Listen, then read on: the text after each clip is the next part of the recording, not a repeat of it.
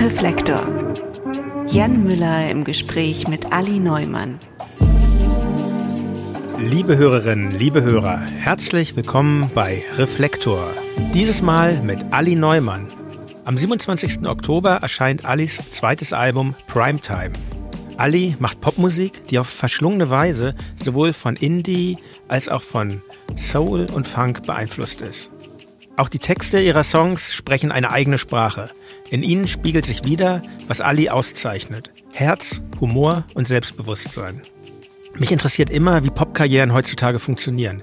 Insbesondere, wenn sich in ihnen Eigenständigkeit bemerkbar macht. Alis künstlerisches Schaffen beschränkt sich allerdings auch nicht nur auf die Musik. Nebenbei hat sie sich auch einen Namen als Schauspielerin geschaffen. Auch darüber werden wir reden. Ich wünsche euch jetzt viel Spaß beim Hören. Lieber Ali, herzlich willkommen bei Reflektor. Hi Jan, cool, dass ich da sein darf. Ja, sehr gerne. Ich freue mich sehr. Sehr bald, jetzt am 27. Oktober, erscheint dein neues Album, Primetime. Ich durfte es schon hören. Herzlichen Glückwunsch erstmal zum neuen Album. Dankeschön, Dankeschön. Ja, es ist dein zweites Album, wenn man jetzt mal in Alben denkt. Es gab vorher schon zwei EPs, aber dein zweites Album. Das erste erschien 2021. Wir werden auch noch darüber sprechen.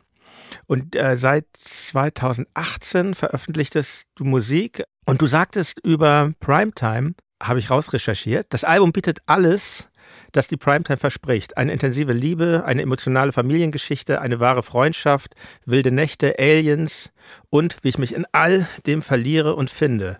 Ähm, für mich klingt das so, als wäre dies ein Album in dem Sinne, dass Songs nicht nur aneinandergereiht werden, sondern auch Bezüge zwischen ihnen bestehen und es eine Dramaturgie innerhalb des Albums gibt. Jetzt interessiert mich, welche Bedeutung hat für dich als Künstlerin, die in, eigentlich im Streaming-Zeitalter aktiv wurde, das, das Format Album noch? Ja, ich habe mich da ehrlich gesagt zum ersten Mal auch so richtig mit auseinandergesetzt, als ich mein Album Madonna Horror Komplex geschrieben habe. Davor bei den EPs war es eigentlich tatsächlich ein Song für Song gearbeitet und einfach am Ende gesagt, okay, das ist jetzt eine EP. Es gab da gar nicht so einen richtigen roten Faden. Und es hat für mich einen krassen Mehrwert, ein Album zu machen, weil ich auch irgendwie Raum habe, dafür Geschichten zu erzählen, die vielleicht nicht auf den ersten Schlag direkt verstanden werden. Also ich habe selber eine ganz, ganz große Liebe für diese B-Tracks auf Vinyl Platten oder also auf CDs einfach, dass ich weiß, ich pack was an und vielleicht habe ich was zum ersten Mal noch nicht gegriffen, aber irgendwas ist ein Grower und einmal finde ich, das ist für mich eine super wichtige Funktion an einem Album, also auch ein Künstler ganz anders, ganzheitlich zu verstehen und manchmal auch so einen Vertrauensvorschuss zu haben und vielleicht sich immer wieder was anzuhören und den Song nicht zu skippen, weil man eine CD reingemacht hat oder halt einfach, ich versuche wirklich so diszipliniert das ganze Album durchzuhören auf Spotify und nicht so eine äh, Skip-DJ zu werden, wo ich so jedes Mal äh, immer nur den Song höre, der mich direkt komplett kickt. Ja, ansonsten ist es für mich immer wieder auch eine Chance, mich komplett neu zu erfinden, aber auch mich selber neu zu entdecken und in verschiedenen Facetten. Und das ist eigentlich, was ein Album für mich macht. Und was man daraus macht, kann irgendwie jedes Mal anders sein. Und bei Primetime war es irgendwie für mich so eine intensive Phase, in der sich alles so ein bisschen, ich kam zum ersten Mal auch ehrlich gesagt selber in die Primetime äh, bei Sing Mein Song. Und auf einmal hat sich das Leben sehr schnell und größer als das eigentliche Leben angefühlt. Mhm. Und mein Schedule war voll, alles geht auf einmal super schnell. Es war so ein bisschen so ein wenn sich wie ein Film angefühlt hat, vielleicht auch wie Rush Hour teilweise. ja. Ja, mit diesem Gefühl von alles ist bigger than life und mit so einer intensiven Emotion habe ich eigentlich immer so meinen Status quo, mein Leben aufgearbeitet. So, wo, wo stehe ich gerade? Wo stehe ich gerade mit Freundschaften? Was ist mir gerade wichtig in meiner Familie? Wie ist gerade die Beziehung zu mir selbst? Wo, wo bin ich? Wo will ich hin? Das habe ich darin alles einmal aufgearbeitet, ja.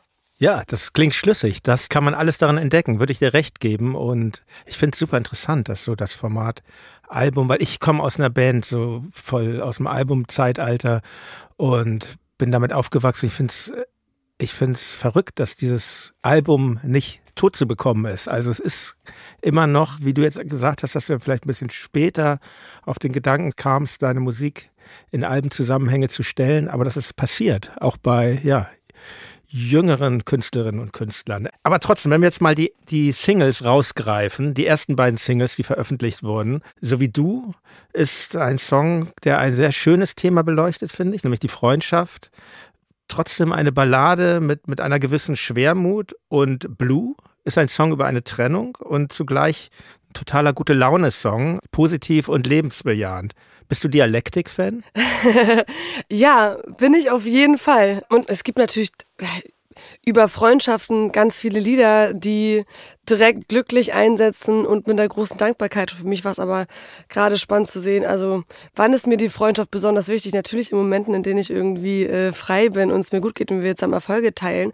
Aber so richtig kommt es auf die Freundschaft drauf an, wenn es mir halt nicht gut geht. Auch interessant, und wer dann noch bleibt, ne? Wer, wer dann noch bleibt, genau. Und das ist bei mir meine Schwester, nenne ich sie eigentlich schon, weil wir sind, ja. seitdem wir Kinder sind, miteinander groß geworden. Und ja, ich finde es immer spannend, das irgendwie aus einer anderen Perspektive zu beleuchten. Menschen. Denke immer auch direkt drüber nach, okay, was wäre eine andere Perspektive oder was vielleicht eine Perspektive, die mir gerade auch noch fehlt. Also, und natürlich gibt es super viele Lieder, die auch bestärkende Songs sind, die Trennungslieder sind.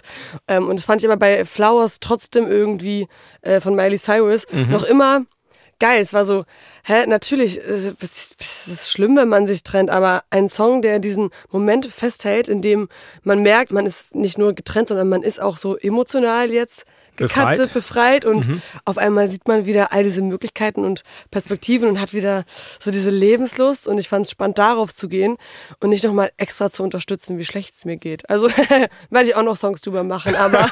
ja, ist schön, ist hilfreich und ich mag, ich finde diese Disco-Streicher in dem Song sehr toll. Wie, wie ist das bei dir eigentlich? Hast du so einen Song schon als Ganzes im Ohr, wenn du ihn schreibst oder entwickelt sich das spontan und im Prozess? Das ist ganz unterschiedlich. Also manchmal habe ich eher das Gefühl, wenn ich diese Idee habe davon, wie ein Song ganz also unbedingt sein soll und schon denke, ich spüre den ganzen Song von Anfang an beim ersten, mhm. ähm, dann, dann steht es mir oft im Weg und ich komme gar nicht zum richtigen Chor, was dem Song gut tut und dann muss ich mir wieder ein bisschen liegen lassen, um diese feste Vorstellung zu löschen. Das heißt, so manchmal habe ich eine konkrete Vision und ich sehe sogar schon das Musikvideo oder ich, ich sehe schon, wie ich das live spiele. Das gibt's auch, aber ist manchmal gut zum Schreiben, auch diese Vision zu haben, aber ich versuche dann irgendwann immer loszulassen und äh, den auch neue Wege gehen zu lassen, wenn es funktioniert. Das ist ja auch eigentlich, sind das ja ganz tolle Momente, finde ich, wenn sich so ein Song verwandelt. Also das hatten wir auch schon oft, wenn wir irgendwie, oft gibt es so Akustik-Skizzen von Dirk, unserem Sänger und Gitarristen, und dann hat er schon total genaue Vorstellungen im Ohr und es kann sich komplett wandeln. Und ich, das sind manchmal die größten Songs, finde ich tatsächlich, die ganz woanders hingehen. Wie ist denn das bei dir? Wie machst du deine Songs? Schreib, du spielst Gitarre, glaube ich, ne? Mhm. Ich, schreibst du die an der Gitarre oder machst du das am Rechner oder bist du überhaupt allein, wenn die entstehen oder machst du das in Teams oder also du bist ja schon Songwriterin im Kern, aber hast manchmal auch Leute, mit denen du das zusammen machst. Wie geschieht das? Ist das auch sehr unterschiedlich oder gibt es da so einen festen Prozess? Auch ganz unterschiedlich. Also ich war ganz lange auch diese Künstlerin, die immer an der Gitarre oder am Klavier eigentlich die Songs von vorne bis hinten fertig geschrieben hat, alleine. Hab dann aber auch gemerkt, dass das irgendwie sich relativ schnell wiederholt. Es war immer so Mit-Tempo-Songs, die irgendwie in so einer sehr düsteren Welt stattgefunden haben. Und ich habe dann erst einmal angefangen, so zumindest meinen eigenen Writing-Prozess zu überarbeiten. Ich habe dann angefangen, erstmal irgendwie mit einer Beatmaschine was zu bauen und zu sagen, so, was ist, wenn ich schon mal irgendwie Geschwindigkeit überhaupt da habe? Äh, was ist, wenn ich vielleicht einfach irgendwie auf einen Beat von jemand anderem aus dem Internet schreibe, erstmal und dann das wieder neben meinen Song und meine Melodie und dann wieder neue Akkorde drunter setze? Und so verschiedene Prozesse. Dann habe ich gedacht, okay, was, wenn ich erst einen Text schreibe, eigentlich wie, wie Gedichte und die mhm. liegen lasse und vertone oder komplett fertig produziert und in Kauderwelsch. ähm, da gibt's gibt's alles dazwischen. Ja, aber mittlerweile arbeite ich auch mit anderen Leuten. Das war für mich ein schwieriger Prozess, weil wir haben ja so dieses Narrativ, habe ich zumindest immer ge gefühlt in Deutschland, dass man keine wahre Künstlerin ist, wenn man nicht alles selber geschrieben hat ähm, und alleine auch. Dieser deutsche Genie. Geniekult, den es so gibt, so, ne? Mhm, weiß, genau. Mhm. ja, da habe ich, das hat mich ganz, ganz viel Überwindung gekostet, das überhaupt zuzulassen, mit anderen Leuten zu schreiben. Und dann habe ich mit Max Richard Lessmann, einem Freund aus meiner Kindheit damals schon, ähm, er war bei Vierkant Tretlager und ich war halt irgendeiner anderen Punkband, keine Ahnung. Und so hat man immer auf den gleichen Festivals irgendwie gespielt und gehangen, als wir jung waren. Und ich wusste, dass er Texte schreibt. Und da war ich so, ja, Max hätte eigentlich Bock, das mal zu probieren und ja, wir sind Freunde, dann lass mal machen. Und so hat es eigentlich angefangen, dass ich mich da so geöffnet habe für. Und jetzt bin ich so froh darüber, nicht die ganze Zeit so in meinem eigenen Mikrokosmos und in meiner eigenen Sud mich selbst zu reproduzieren, sondern dass es so Sparring-Partner gibt, mhm. mit denen ich arbeiten kann, die mich inspirieren. Also ja, der, der Max, ich kenne ihn nur ganz flüchtig, aber er muss ja wirklich krasses Einfühlungsvermögen haben, weil er kann ja Songs schreiben fürs Punkbands wie Slime, aber auch wie, was weiß ich, wo er da inzwischen angekommen ist. Helene Fischer nicht ganz, aber so, also er ist ja sehr wandelbar. Also das erfordert es wahrscheinlich schon, dass man jemanden hat, der sich, oder dass du jemanden hast, der sich dann in dich auch einfühlen kann, oder? Äh, ich glaube, es gibt super unterschiedliche Erwartungen an Songwriter und bei Max ist es auf jeden Fall so, ja, das funktioniert, glaube ich, auch mit so vielen verschiedenen Künstlern, weil er eigentlich irgendwie dich widerspiegelt und halt auch eine krasse Perspektive von draußen darauf hat. Also verstehe ich dich gerade, was interessiert mich gerade an dem, was du erzählst. Also wenn ich mit Max arbeite, dann ist es immer so, wir gehen einfach als Freunde spazieren, reden aber über intensive Sachen. Das fühlt sich an so ein bisschen wie so eine gegenseitige Therapie. Mhm. Er weiß aber, was gerade daran spannend ist. Und dann sagt er, das ist eine Zeile oder das und das. Und dann reden wir nochmal drüber und drehen noch einen, also er hat einen ganz besonderen Blick einfach auf Worte und Sprachen und Gedanken. Und ähm, das ist, glaube ich, so seine sehr große Kunst, ja.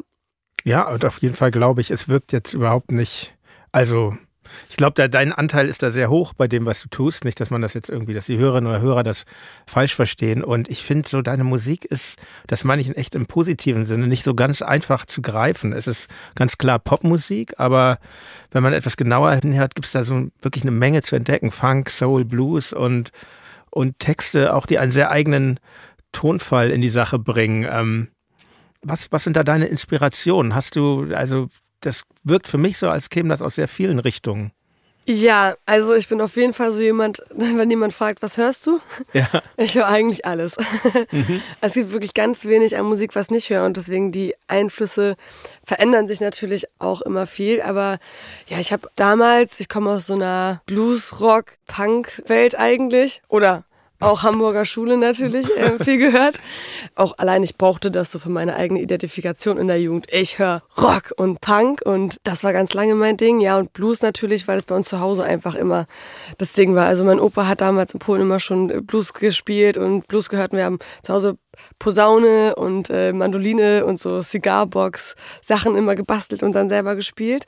Das heißt, da gibt es so eine große Liebe auf jeden Fall für diese Blues-Pentatoniken und ganz gro große Schwierigkeiten, meinen geraden Ton zu singen. Ich ziehe die immer noch, das kriege ich mir nicht ja. abgewöhnt. Es ist, ja, das ist total interessant, dass du das erstmal denkst, so, eigentlich so Rock war ja in der Zeit, wo du dann jung warst, Teenager, warst eigentlich total, wenn ich jetzt mal so zurückdenke, wahrscheinlich total abgemeldet. Das war eigentlich so Hip-Hop, Elektronik, war ja eigentlich so die zeitgenössische Musik damals. Aber für dich nicht, oder? Ja, es gibt ja auf jeden Fall, habe ich das Gefühl, immer noch dieses, also diese Rockwelt gibt es immer. Du findest eigentlich immer in irgendeinem Jahrgang, glaube ich, irgendwie einen Punk. Und mhm. ähm, ja. bleibt immer da, das ist das Tolle an Punk. Ne? Ja, ja. Doch, also es gab auf jeden Fall äh, ja. und man fühlt sich auch krass zugehörig. Also deswegen, ich kenne dann ja auch natürlich, also Max Richard Lessmann, der kommt aus Husum, also das ist 40, 50 Kilometer von uns entfernt. Man muss ja Aber man sagen, findet sich halt zusammen unter den ja, Bands und okay. unter den Rockern. Also auch wenn die Leute dann weiter weg waren oder wir nach Hamburg oder Kiel ja. gefahren sind, es gibt dann trotzdem immer so eine Szene. In Schleswig-Holstein bist du aufgewachsen und ähm, die ersten sechs Jahre oder so deines Lebens hast du in Polen verbracht, weil deine, deine Mutter ist Polin und ähm, finde ich ganz interessant, dass du das Blues erwähnt hast. Das ist ja in Polen, glaube ich, einfach ein Riesending, viel größer als es hier zumindest in Westdeutschland war. In, Im Osten war das ja auch schon ein bisschen anders und ich habe so ein bisschen mal in mich reingehört, weil ich finde so, als ich so ein paar Vergleiche gehört habe, denen du ausgesetzt bist, Nina Hagen oder Nena wird da oft genannt. Das finde ich, also beides super Künstlerinnen, also von Nenas unsäglicher Querdenkerei mal abgesehen, aber, aber ich finde das irgendwie nicht so ganz passend. Und ich habe dann tatsächlich, ich dachte so, an was erinnert mich das? Und ich kam so auf so alte Bands, die mir noch im Kopf waren aus der, aus der DDR. Ich forsche ganz gern so ein bisschen rum und es gab ja, es gab ja in der DDR wahnsinnig viel Soul und Funk. Es gab die Modern Soul Band DDR oder die Band Lift mit Christiane Uffholz, es gab Veronika Ja. Fischer, Uschi Brünning, Angelika Mann, also ganz tolle Sängerinnen. Und es gab eben, deshalb liegt dieser Vergleich vielleicht ein bisschen mehr auf der Hand, es gab da aus ideologischen Gründen, mussten die ja Deutsch texten, ab einem gewissen Jahr. Beatmusik und äh, Popmusik musste deutschsprachig sein. Und hast du da vielleicht auch über diese polnische Connection auch so einen ähm, Bezug zu dieser Art von Musik? Absolut. Ich habe sogar witzigerweise einen Veronika Fischer Song live gespielt bei mir. Tatsächlich. Ja, also ich habe halt irgendwie vor einigen Jahren angefangen zu denken, also ich mag Blues auch, aber vor allem habe ich dann gedacht, ich brauche jetzt mal so ein bisschen neue Energie, so ein bisschen neue Spirits und habe dann mich komplett in den Funk verloren. Also bin da so über, eigentlich über so diese amerikanischen Funk und ne, Bootsy Collins Ja. und Sly and the Family Stone so ein bisschen Ja. reingerutscht, aber habe dann entdeckt, was für grandiose Soul- und Funk-Künstler es halt damals in der DDR gab oder Manfred Krug, genau, Veronika Fischer und das hatte auf jeden Fall einen sehr, sehr großen Einfluss darauf, wie sich meine deutsche Musik entwickelt hat, weil davor hat das für mich nicht so richtig zusammengepasst, bevor ich diese Künstler kannte. Also ich hatte irgendwie keine Vision davon und dachte vor allem, ja, ganz ehrlich, ich, ich brauche keinen Funk machen, weil wir Deutschen grooven nicht für einen Pfennig. Das war so ein bisschen mein Vorurteil. Und das haben diese Leute auf jeden Fall extrem gelöst. Also wir haben so groovy Bands und Produktion hier gehabt. Ich kann es gar nicht glauben. Ist verrückt, dass das so äh, marginalisiert ist, ne? Also, weil ich glaube, so im Osten gibt es dieses Gedächtnis für diese Musik, aber im Westen ist es doch in weiten Teilen unbekannt. Und ähm, ich habe diese Platten irgendwann auf dem Flohmarkt entdeckt und dachte, vollkommen absurd, wahnsinnig toll, was die Ja. da gemacht haben, teilweise. Und auch lyrisch finde ich super spannend. Also, das ist jetzt natürlich notgedrungen, dadurch, dass damals Sachen noch zensiert wurden in der DDR, war es ja nicht so einfach, politisch kritisch irgendwie zu sein. Und was ich super spannend finde, ist, wie die das geschafft haben, eher so mit so mit einem allgemeinen Vibe oder einem Gefühl oder einer persönlichen Geschichte, die daraus gemacht wurde, politische Missstände anzuklagen. Ja, ich finde es manchmal schwierig für mich, Politik ganz konkret zu, zum Beispiel zu benennen in Songs und habe da aber auch in, bei DDR-KünstlerInnen halt herausgefunden, wie subtil man das machen kann und man kann Menschen emotional super bestärken und motivieren in ihrer Agenda und in ihrem Selbstverständnis, ohne dass man jetzt vielleicht irgendwie eine neue Justizreform oder sowas runterrattern muss und ähm, ja. Ja, wie man es eben so aus der Punkmusik kennt, was ja, weshalb da vieles für mich nicht mehr so interessant ist, weil es dann doch auch so ein bisschen flach ist, weil sich auch die Themen wiederholen und äh, das auch so ein bisschen, ja, eine Penetranz entwickeln kann, Sachen so direkt appellativ immer zu benennen. Ja, ich sehe auf jeden Fall politischen Gehalt in, in deinen Songs, der aber auf eine eigene Art reingebracht ist, würde ich dir recht geben. Aber, ähm, Aber du siehst ganz viel Inspiration, da, da da hast du einen Nerv getroffen bei mir.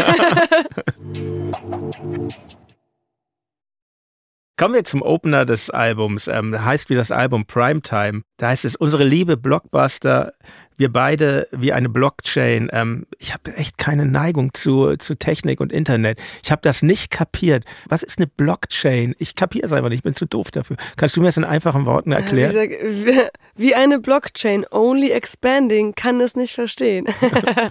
also, ähm, ah, sehr gut. Stimmt, man muss weiterhören. Genau, Ja. und tatsächlich, äh, ich finde es auch sehr kompliziert äh, zu verstehen, äh, was eine Blockchain ist, aber eine Blockchain ist sozusagen, ich vereinfache das jetzt, das erfasst sozusagen Daten und beschreibt immer wieder neu mit, sagen wir jetzt, ne, aktuellen Informationen, wie zum Beispiel bei einer Bitcoin, äh, wem gehört das gerade zu dem Zeitpunkt. Ähm, also es ist Lassen sozusagen. Es zu dezentralisiert. mich. Ich bin zu doof dafür. Ähm, jeden Fall, Blockchain, eine Blockchain wird immer größer und es ist dezentral organisiert sozusagen. Man könnte sagen, Blockchain hat ein Eigenleben. Ah, okay, jetzt ich verstehe es aber jetzt besser, warum es in den Text ist. Aber macht es dir Spaß, absurde Begriffe in deinen Texten zu platzieren? Ja, also es ist jetzt gar nicht so, ich versuche witzigerweise die ganze Zeit immer mehr Klarheit da rein zu Ja. Genau, das war auch so ein Begriff, wo drüber gesprochen wurde. Ist es jetzt zu abstrakt irgendwie, äh, da jetzt so Ich finde super, also ich finde es super erstmal, weil das, das, das äh, schaltet ja erstmal das Gehirn ein. So, ich, nicht ein Technikfreak, ich stolper da drüber und denk, dann denkt man darüber nach, man kommt ins Denken über einen Text und was sagt das. Also ja, ich finde es ganz gut. Gut, gut, dass wir die Line drin gelassen haben, ja. Aber Ja, ich unbedingt. hab ja sehr, also, oder ich tanze gerne wie eine Pirouette um Themen lyrisch. Also, muss ich auch ehrlich sein, natürlich, auch weil da oft ein Mut dazu gehört, eine krasse emotionale Direktheit auf den Punkt zu bringen. Und ich liebe einfach auch Lyrik, ganz ehrlich. Und ich, mir, mir liegt es auch mit Wörtern zu spielen und ich liebe irgendwie abstrakte Sprachbilder. Aber habe jetzt dadurch, dass ich bei Sing meinen Song mitgemacht habe, gemerkt, dass es eine ganz eigene Kunst ist, ehrlich und direkt zu sein und nachvollziehbar zu sein. Und ganz viel, was ich geschrieben habe auf dem Album Primetime, wäre auf jeden Fall nicht entstanden, hätte ich mir nicht also als Herausforderung mal genommen, einfach mal die Hose äh, runterzulassen und emotional auch das zu sagen, was ich meine. Und das war jetzt gerade mal meine Herausforderung und das ist auch unangenehm. Also es ist ja immer unangenehm, auch irgendwie was von sich zu zeigen und immer wann, mehr wann zu ist, wann zeigen. ist dieser Moment eigentlich am unangenehmsten? Wenn man es, wenn man es im kleinen Kreis vorspielt, vielleicht irgendwann erstmal dem Produzenten oder wenn man damit ähm, auf der Bühne an die Öffentlichkeit geht, wo ist dieser Moment des Charmes für dich? Und wann ist er überwunden? Oder ist er überhaupt überwunden? Es gibt auf jeden Fall immer wieder mal Momente des Charmes. Aber am intensivsten ist es schon, wenn ich den Song gerade eigentlich frisch gemacht habe und ja, der hat sich noch gar nicht so gelöst, der ist noch, der ist noch ein Teil von, von mir und dann ähm, vor allem, wenn man das also Leuten dann am besten vorsingt oder vorspielt, von denen das handelt. Da, also das ist immer der krasseste Moment, weil da sagst du ja eigentlich was, da gehst du eigentlich irgendwie mit der Person in Gespräch oder du hältst, Ja. hältst einen Monolog. Also als ich Lebenswerk meiner Mutter vorgespielt habe, da war ich so aufgeregt. Ich konnte es gar nicht aushalten, weil, Aber das ist ja total positiv. Das ist ja ein Riesenkompliment an Sie. Ne? naja, es ist ein Riesenkompliment an sie und eine Hommage an sie, aber natürlich sagt der Song auch, meine Freiheit ist dein Lebenswerk, es war dir dein Leben wert und äh, in all den Geschichten hattest du nie einen Part. Also es ist ja nicht so, dass meine Okay, Mutter sich stimmt, für mich ja. aufgeopfert hat und ihre Karriere des Lebens hingelegt hat, sondern sie auf ihre eigene Karriere verzichtet hat, natürlich. Und Das äh, das gibt auch Sachen, die auf jeden Fall daran wehtun. Also ja.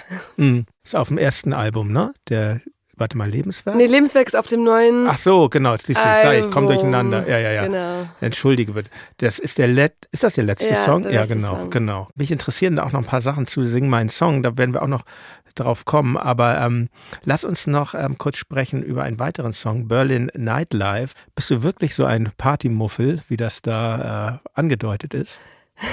Ja, ich bin auf jeden Fall ein krasser Partymuffel. Also ich bin dafür bekannt, dass wenn ich auf einer Party bin, dann auch bis äh, zuletzt. ähm, Missler, meine Managerin, ich, wir lassen uns immer rausfegen, aber also ich gehe jetzt nicht wirklich so klabben oder sowas. Ja, du kennst das ja, man spielt halt ein Konzert und dann freut man sich und dann sind da Leute, die man kennt und vielleicht sind noch Freunde vorbeigekommen oder andere Leute sind auf dem Festival und dann trinkt man halt noch was. Aber tatsächlich ist bei mir meistens um 24 Uhr die Sense. Und Das wäre für meine Verhältnisse schon spät. ja, sehr gut. Dann verstehen wir uns. Und feiern nicht, aber ich war halt einmal feiern letztes Jahr und das war, als ich die Coldplay Support Tour abgeschlossen habe. Und da kam eine Freundin extra aus New York und meine Freunde aus Kiew und Odessa waren da und aus Krakau. Also wir waren wirklich so, alle meine Leute Mhm. waren extra am Start und sind zur letzten Coldplay Show gekommen und wir waren so jetzt noch Wo war das überhaupt? Ähm, das war im Olympiastadion. Alle Achtung. Wie- ist denn das, kurze Zwischenfrage, vor in so einer Größenordnung zu spielen? Ähm, bisschen ungreifbar. Mhm. Also, es ist krasse Energie. Kicks fühlt sich an, als hätte ich irgendwie komplett mich mit Drogen vollgeballert oder so. Man kann das gar nicht so richtig, kann man, kann man kaum greifen. Das war auch danach äh, super surreal, als die sechs Shows vorbei waren. Ich war so, hä, ich war Support bei Coldplay, jetzt höre ich die im Radio und das ist wieder einfach nur Coldplay aus so einer fernen, unnahbaren, greifbaren, äh, nicht greifbaren Welt so, ne? Aber es hat mir mega Spaß gemacht, vor vielen Menschen zu spielen. Und ich habe gemerkt, dass da irgendwelche Dämonen mir freigesetzt werden. Und die will ich auf jeden Fall wiederholen. Deswegen muss ich jetzt ganz groß spielen. Ja, das wünsche ich dir auf jeden Fall. Ja, ich finde es interessant, weil also ich bin äh, mit meiner Band nie in solche Dimensionen vorgedrungen. Ich glaube jetzt mal von Festivals abgesehen, so das größte Konzert war ein Support für uns vor ein paar Jahren bei den Beatsteaks in der Waldbühne und ich Es ist krass, was diese Menschen machen für einmal. Also irgendwie tragen sie ein, auch wenn man nur Support ist. Andererseits ist das schon, man ist, ich, ich war viel erschöpfter nach dieses war ein kurzes Konzert. Wir haben eine halbe Stunde gespielt da oder so.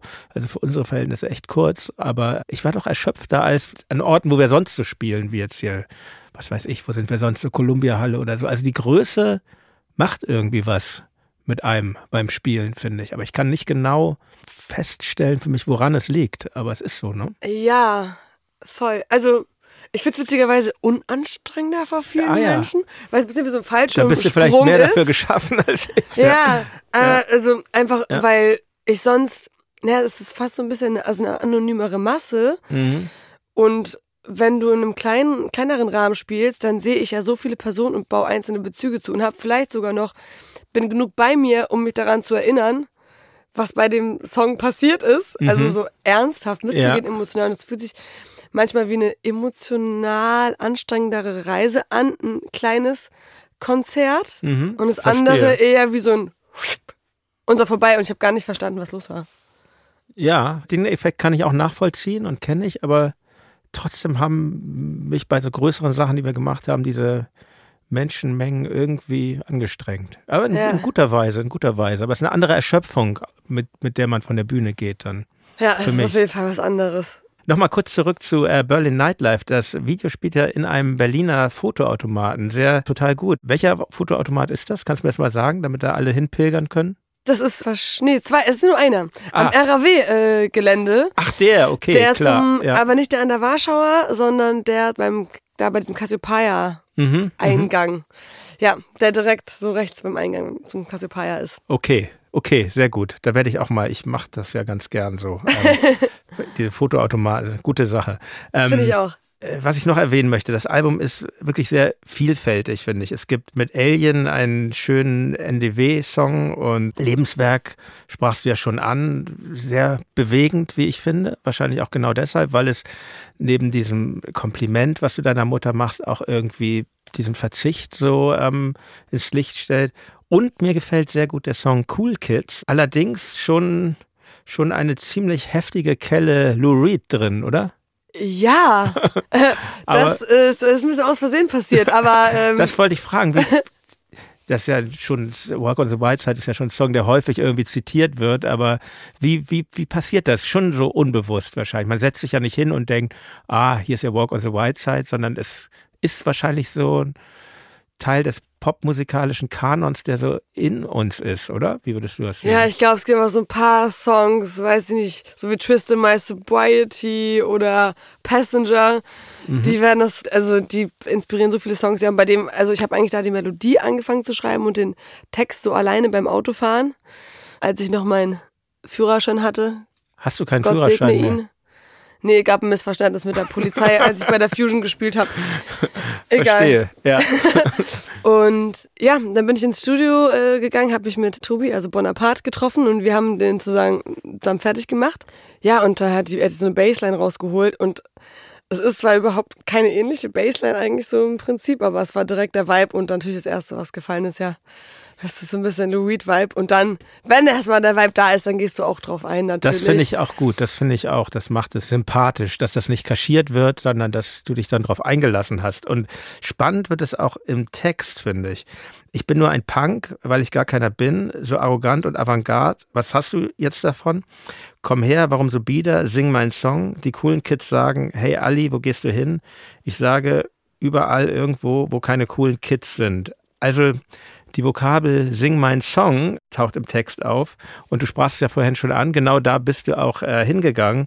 Du warst letztes Jahr Teilnehmerin der zehnten Staffel. Ich hatte ja bei Reflekte schon einige Gäste, die bei Sing mein Song mitgemacht haben und wirklich ausnahmslos alle waren total begeistert von diesem Format und zwar irgendwie so, also haben mir das so gespiegelt und zwar wirkte das jetzt nicht wie so eine Promotalk-Begeisterung, sondern es wirkte echt äh, gespürt. Also was, was ist das Geheimnis dieser Fernsehsendung. Ich muss dazu sagen, ich kenne die gar nicht groß, aber könntest du das erklären? Was ist das? Was macht die mit einem? Also bei mir ist es auf jeden Fall so gewesen, ich bin da hingegangen und hatte ganz viele Ideen davon, was ich kann und wer ich bin und wo das aufhört und was ich tragen kann. Und Sing mein Song hat einfach so einen Rahmen geboten, in dem ich darüber hinaus schauen musste. Es war irgendwie eine krasse Herausforderung. Ich habe Texte, die ganz anders sind, gesungen. Ich habe Lieder, die ganz anders sind, gesungen und dachte erst, wenn ich jetzt einen Johannes Oerding-Song singe, dann ist es so, als würde ich einfach einen Johannes Oerding-Song singen. Das muss man dazu sagen. Alle singen die Songs der anderen auch, oder? Genau, man ja. tauscht mhm. untereinander die Lieder. Mhm. Und ich habe dabei ganz anders verstanden, wer ich als Künstlerin bin und wie viel man als Person, wie viel die eigene Stimme und der eigene Tonus eigentlich dazu beitragen zu einer Geschichte. Also zu verstehen, wie unterschiedlich Lieder wirken können, auch wenn es vielleicht die gleiche Melodie ist, wenn es der gleiche Text ist. Oder auch zu verstehen, wenn du einfach nur äh, die Akkorde bei einem Song änderst, was für eine andere Welt das ist. Und ich glaube, das ist das Krasse, wenn man sich so sehr von diesem Bild, das man von sich selber hat, löst und danach viel mehr Optionen hat. Also ich habe zum Beispiel bei Sing mein Song einen Song von Silbermond genommen und habe den zu so einem folkloristisch-polnischen Song mhm. gemacht. Und das ist sehr, also das, die Pentatonik ist immer sehr ähnlich am Blues. Und es war dann so ein bisschen so ein White Stripes, Warszawa Village Band Mix und hat auch die Möglichkeit, mit diesen Bläsern zu arbeiten und auf Polnisch zu singen. Und das war zum Beispiel mega spannend. Oder wir haben einen Song von Lea, habe ich ähm, mit Grosch zu einer Jazz-Nummer umgeschrieben, mit so ein bisschen disharmonischen Bläsern. Und es war einfach, ähm, waren oft Sachen, die ich nie gemacht hätte ansonsten. Und es war halt so, okay, ich habe jetzt äh, super straight Pop-Songs, wie kriege ich die irgendwie trotzdem so meine Welt? Und das war gut, um seine eigene Identität zu verstehen. Was bin eigentlich überhaupt ich? Okay. Und das ja. stärkt einen, krass zu wissen, wer man ist und auch das neu zu entdecken für sich ich bin ja kein, kein Sänger und bin, also ich glaube mit meiner Band sowieso nicht, selbst wenn ich Sänger wäre, vor die Entscheidung gestellt, da hinzugehen, aber das hat was sehr Verbindendes, wie mir scheint, aber ist nicht manchmal auch, also wie soll ich das jetzt sagen, ohne jemanden zu beleidigen, ist nicht die Schmerzgrenze auch ganz schön hoch bei so Leuten, die da mitmachen? Will man denn von all diesen Leuten wirklich sich in deren, in deren Werk begeben? Weißt du, was ich meine?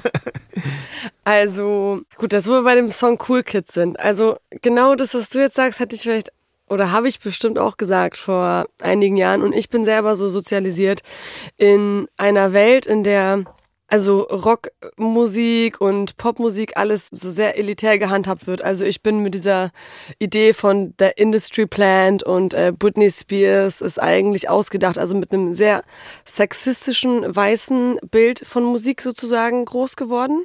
Ganz kurz mal.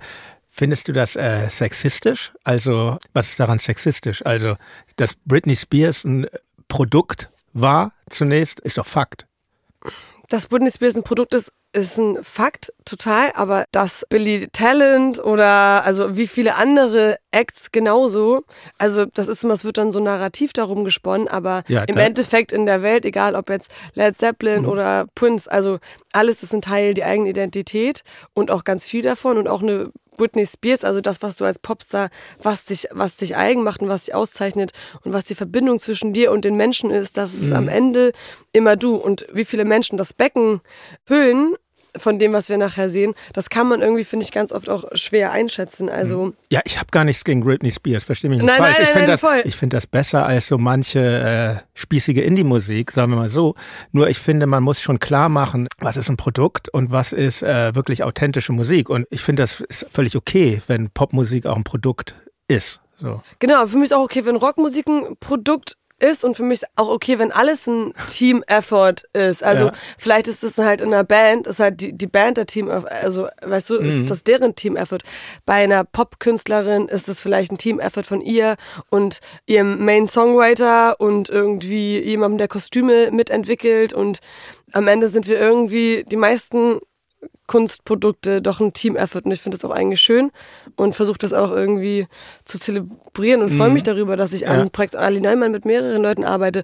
Aber eigentlich noch, was ich sagen wollte, ist, ich habe ganz lange so dieses hatte so eine, ja, ich hatte natürlich auch so eine Scheu dadurch, dass ja. ich aus einer alternativen Welt komme, mhm. dahin zu kommen. Und ich bin selber halt mit so einem Bild sozialisiert. Also für mich war es wirklich, als ich jung war, Justin Bieber war mein Erzfeind. Also ich hatte wirklich, ich war ja. so, das musste fast eine Rechtfertigung geben dazu, dass man irgendwie eine Gitarre anfassen darf.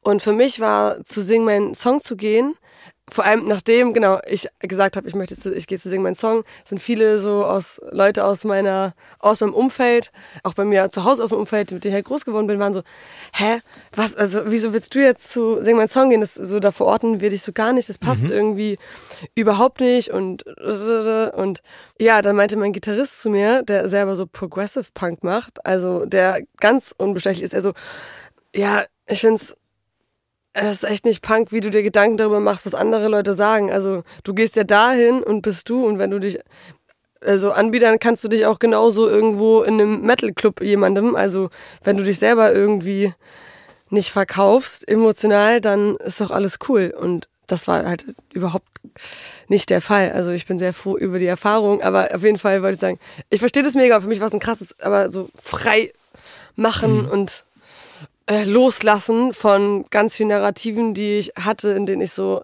diese Ali sein wollte. Mhm.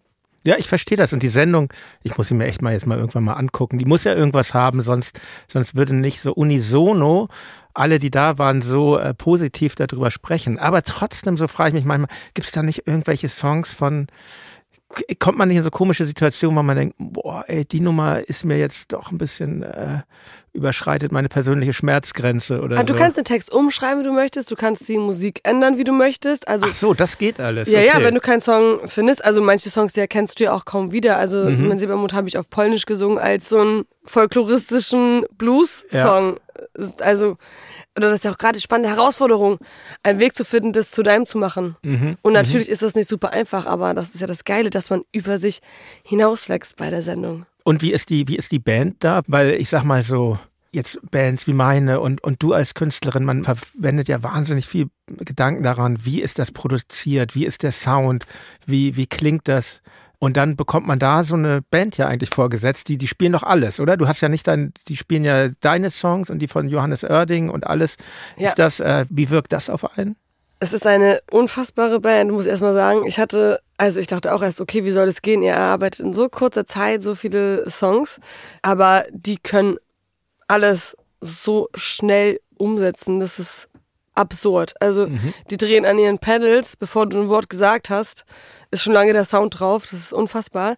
Aber natürlich hast du auch Zeit, das richtig vorzubereiten. Also und ähm, da kannst du halt je nachdem vorarbeiten, wie du möchtest. Also manche kommen komplett mit fertig produzierten anderen Fassungen da rein. Also ich habe zum Beispiel. Ach, das gibt's auch. Okay. Das ja. Ist, mhm. und dann triffst du dich mit dem Produzenten und dann macht ihr sozusagen das Arrangement für die Band mit, mit, mhm. dem, mit Grosch, also auch dem Bandleader.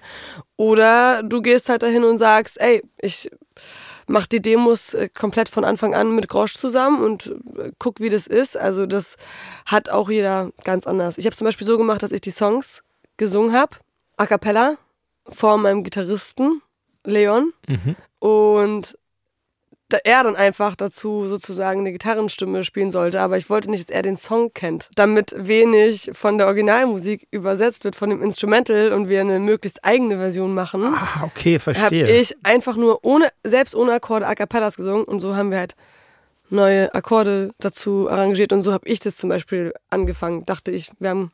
Okay, ich wusste gar nicht, dass man da so viel Freiheiten dann hat. Ist ja du hast richtig, du kannst ja. ja alles machen, du kannst da, oh, hast du Freiheiten. okay, okay, ich setze mich mal damit auseinander. Aber lass uns noch mal so richtig in der in deiner persönlichen Geschichte zurückgehen. Ähm, wir sprachen ja schon darüber. Du, du warst die ersten sechs Jahre deines äh, Lebens, hast du in Polen gelebt und das hatte schon auch einen musikalischen Einfluss dann auf dich. Oder glaubst du, dass du dadurch einen anderen Musiksozialisation hast, als wenn du da schon in Norddeutschland gewesen wärst? Also, äh, tatsächlich äh, war dann das, was ich erlebt habe in Norddeutschland, musikalisch ja relativ nah dem, was ich auch in Polen äh, kennengelernt habe. Also ja. in Polen war meine musikalische Sozialisierung eigentlich hauptsächlich genau Blues und so dieses Gemeinschaftliche am Musik machen und dass man mit, miteinander spielt das war so da und dann bin ich natürlich nach Nordfriesland gekommen, in diesen Dunstkreis von Tonsteine Scherben. Ah, du bist ganz in der Nähe von Fresenhagen dann aufgewachsen, oder? Genau. Oder? Mhm. Genau, und da hatte ich auch mein erstes Konzert. Entschuldigung, muss meinen Hörern und Hörern dazu sagen, die Band Tonsteine Scherben ist ja irgendwann aus Berlin weggezogen, nach, aufs Land, nach äh, Norddeutschland, nach Fresenhagen und hat da, ich glaube, ab der ab der schwarzen Platte von Tonsteine Scherben oder schon ab der blauen davor, ich weiß es nicht, haben sie da ihre Musik gemacht und, und dieses Haus ist bestehen geblieben. Das wollte ich nur zur Erklärung sagen. Ja. Da muss ich später noch was zu erzählen zu dem Haus, ja. wenn wir, aber das ist eine lange Geschichte. Nee, nee, bitte, das ist ja vielleicht jetzt genau der richtige Ort hier dafür. also ja, erhalten geblieben. Also jetzt mittlerweile ist es ja äh, nicht mehr das Tonsteine Scherben Rio Reiser Haus. Jetzt ist es so ein Hotel. Ah, das weiß ich gar könnte nicht. Könnte man sagen. Mhm. Mhm. Ähm, ja, und da ist dann jede Suite nach einem Song benannt von Rio Reiser oder den Scherben. Ja. Wer, genau. be wer betreibt denn das? Irgendwelche Erben? Nein, nee, nee, keine Erben, es wurde verkauft. Ach so. Und davor war das ja noch so ein kultureller Treffpunkt. Es gab Festivals dort, es gab mhm. immer super spannende Menschen, die dort irgendwie für eine Zeit lang am Haus gearbeitet haben und dann dafür umsonst irgendwie geschlafen haben. Es gab auch einen super krassen politischen und auch musikalischen, kulturellen Austausch. Und es war ein richtig, richtig schöner Ort, der auch meine Jugend sehr geprägt hat. Ja, und das äh, also ist, ist jetzt natürlich nicht mehr der Fall. Das also tut natürlich vom, weh. Ist vom kulturellen Ort so, so eine Art Wallfahrtshotel jetzt geworden, oder wie kann man das sagen? Ja, und ich denke gerade drüber nach, ob das gut ist, ob ich im Podcast sage. Ich denke mal, wenn ich irgendwann nochmal reich sein sollte, dann ist das mein großes Projekt, in dieses Haus zu kommen. Vielleicht bin ich jetzt in die Ungunst gefallen der neuen Betreiber. Ach, das rutscht so durch. Wie kamst du zu diesem Haus? Du hast da in der Nähe gewohnt und hast gemerkt, hier, hier ist ein interessanter Ort, der dich kulturell interessiert, oder mein Vater ist einfach äh, auch so ein Althippie, der damals aus Berlin in den Norden gegangen ist. Mhm. Und es waren ja viele, die das so Rio gleichgetan haben und so ein bisschen die Idee hatten, da ihre eigene Utopie zu schaffen und ihre Selbstversorger-Kommunwohnprojekte. Ja. Genau, mein Vater hat das auch gemacht und. Ach, er hat da auch in diesem Haus gewohnt oder in der nee, Gegend? Okay. In der Gegend, genau. Und er ist aber halt in diesem Umfeld und so bin ich dazu gekommen, dass mein erster Produzent äh, Jochen Hansen war, der auch unter anderem bei Tonsteine Scherben und äh, im Rio Reiser Solo-Projekt äh, Bass gespielt hat. Ja, Jochen Hansen. Man kann ihn gar nicht genug würdigen hier. Er ist ja viel zu früh gestorben. Er war bei, bei vielen Bands. Er war zum Beispiel auch bei Abwärts, Band, die ich sehr liebe. Ja. Ähm, Genau. Und es gibt, glaube ich, dieses Studio, was er betrieben hat noch. Dieses, mhm. Ja, Maike betreibt es noch und es ist ein wunderschönes Studio. Das kann ich jedem nur empfehlen. Es ist so eine alte Schule ausgebaut, irgendwo im Nirgendwo in Nordfriesland und es ist ein ganz besonderer Vibe, genau. Und die betreibt es noch und es ist sehr toll. Ich habe da auch Gutes drüber gehört. Meine Freunde von Schrottgrenze waren da zum Beispiel und die meinten, das ist super. Ich meine, es ist ja eh eine sehr schöne Gegend da in Schleswig-Holstein. Lebst du eigentlich dort oder lebst du in der Stadt? Wo lebst du zurzeit? Äh, ich lebe noch immer in der Nähe von Fresenhagen. Ach, tatsächlich. genau, okay. ich, ich lebe noch immer da mit den ganzen Rockern. Ist ähm, das das Landleben, was dir liebt? Brauchst du nicht die Stadt für das, was du tust? Also für meinen Job brauche ich auf jeden Fall die Stadt, aber es war immer mein größter Traum, äh, tatsächlich so wie Rio zu leben und zu sagen, ich gehe zum Touren raus und fürs Arbeiten, lebe aber primär auf dem Land und habe da so meine Ruhe und finde dann auch ja so diese Idee von Nolde, dass man irgendwie auf einen freien Horizont schaut und dass ja die, die schönste Leinwand eigentlich ist, um die Gedanken so bis zum Ende des Horizonts spielen zu lassen. Und das finde ich für mich für meine kreative Arbeit eigentlich essentiell. Ich versuche echt mein Leben so ein bisschen geteilt in, in Input und Output. Also es gibt einfach hier, nehme ich nur auf und mhm. gefühlt bin ich auch passiv in meinem Leben und reagiere auf die Dinge, die passieren. Und dann habe ich mir so einen Tag verarbeiten und ab dann erst, wenn ich auf dem Land bin, gibt es so diesen Schaffensprozess, der einsetzt, wo ich dann ungelenkt eigene Gedanken habe überhaupt. Ja, ich verstehe das verstehe das sehr gut. Also ich ähm, habe zwar immer in der Stadt gelebt, werde ich wahrscheinlich auch mein Leben lang, aber ich kann das voll nachvollziehen und bin natürlich auch manchmal auf dem Land und das ist schon ein großer Gewinn, denke ich, denke ich. Ja, aber dann ja. kamst du, dann kamst du da zu Jochen Hansen und in dieses Scherbenhaus und äh, hast, hattest du da schon Musik gemacht oder kamst du da zum Musik machen? Wie ging das los bei dir mit dem Musikmachen? Also ich habe immer schon gefühlt Musik gemacht. Also es ging eigentlich los damit, dass ich so Connie Francis und France Gall gecovert habe und deren deutsch übersetzte Songs oder so ein Altersheim gespielt habe. Und äh, da habe ich Altersheim. ja, also das war die Zielgruppe. Warum in Altersheim? das war die Zielgruppe, die gerne ähm, alten Schlager hört. Mhm. Ich weiß nicht, sonst hätte ich, glaube ich, mit Hildegard Knef war das schwierig, sonst Gigs zu bekommen als Fünfjährige. So jung warst du damals? Ja, ich habe da so, so mit fünf, sechs habe ich angefangen irgendwie auf jeden Fall mal von mehr als nur meiner Familie So Heintje-mäßig zu spielen. kann ich mir das vorstellen. Ja, genau, wirklich. Ah ja. Und da habe ich müssen, gecovert halt, wie man aber da müsste dich ja irgendwie jemand gefördert haben. Haben, haben deine Eltern dir das dann vermittelt oder wie, wie kamst du da in Altenheime? Ja, das habe ich mir, also ich wollte unbedingt Konzerte spielen und meine Ja. Eltern standen mir auf jeden Fall und der Musik nie im Weg, aber ich Ja. wurde auch nie irgendwie gepusht oder sowas. Also Ja. wir sind auf jeden Fall ein kulturliebender Haushalt, aber auch ein anti-autoritärer gewesen. Also es hat sich Also alles. das Bedürfnis kam so aus, aus dir heraus, verstehe Ja. ich. Okay, aber von Connie Francis zu, zu Tonsteine Scherben ist dann ja schon ein gewisser Weg, so, oder? Also, Ja, genau. Auf jeden Fall. Also doch dann habe ich angefangen halt Sachen zu covern und habe dann auf so Stadtfesten gespielt und habe dann halt alles, was man halt macht. Aber- aber wie halt denn? die White Stripes und Oasis oder was weiß ich, Led Zeppelin halt gecovert auf dem Stadtfest mit einer Gitarre alleine. mit, nein, das wollte ich fragen. Du hattest jetzt noch keine Band oder auch kein Playback, aber du standest da mit Gitarre und wie alt Genau. warst du da? Weißt du, das, als du bei den White Stripes ankamst? Bei den White Stripes, so weiß, ging das glaube ich so mit so, weiß nicht, 10, 11 los, dass ich White Wirklich? Stripes Fan war. Mit 12 war ich au- auf dem White Stripes Konzert, da bin ich sehr gefreut.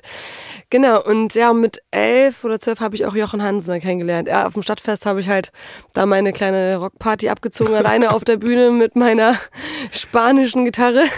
Wusste nicht mal, dass man dafür eher eine Western nehmen würde, also war eh alles ganz wild.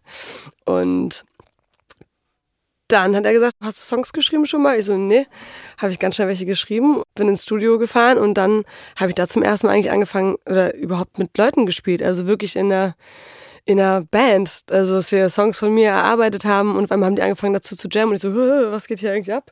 Und ja, da habe Das ich ist ja auch total so toll, das ist ja total märchenhaft, dann in dem jungen Alter und dann ähm, Leute gefunden zu haben, die dann irgendwie das supporten.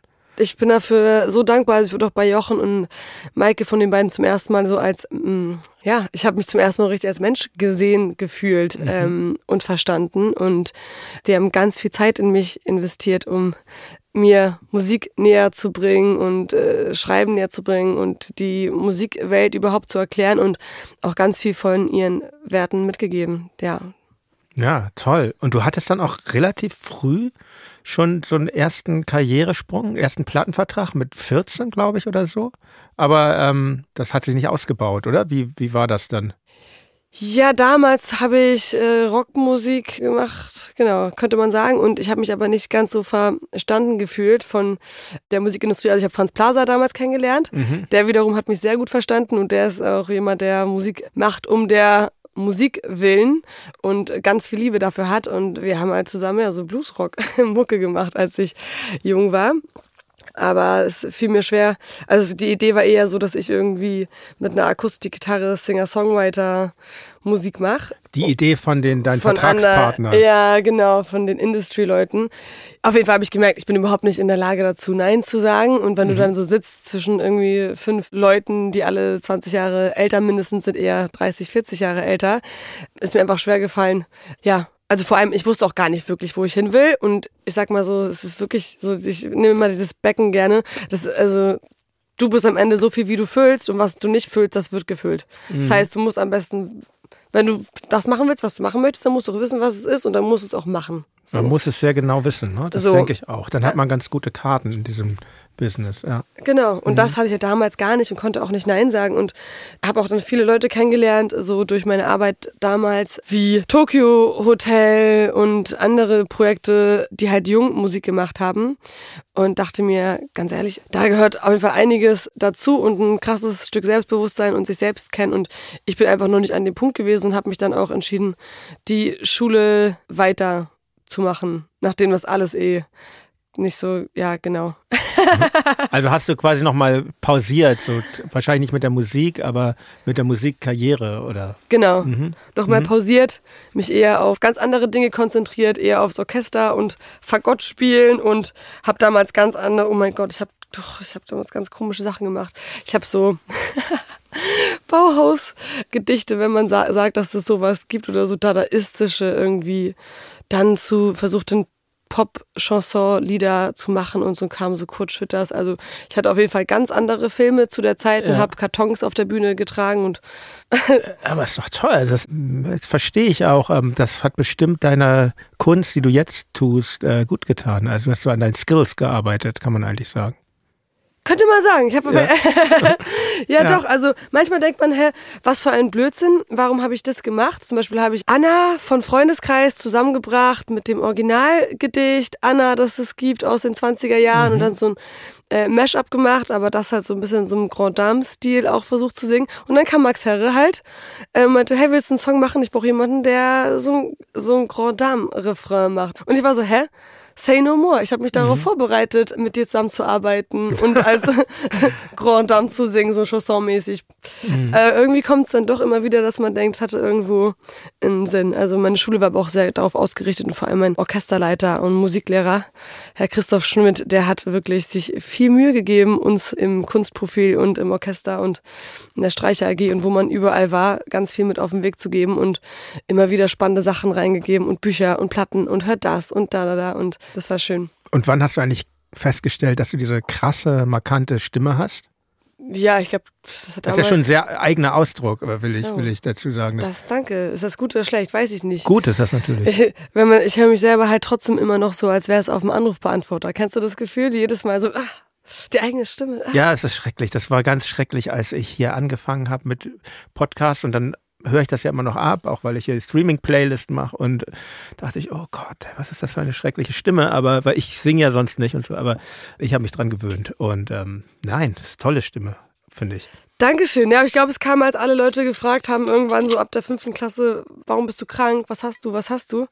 Da habe ich auf jeden Fall gemerkt, dass sie ein bisschen anders ist. Und dann, als ich das erste Mal abgelehnt wurde, glaube ich, von einem Manager, weil er meinte, ich höre mich an wie eine Kreissäge.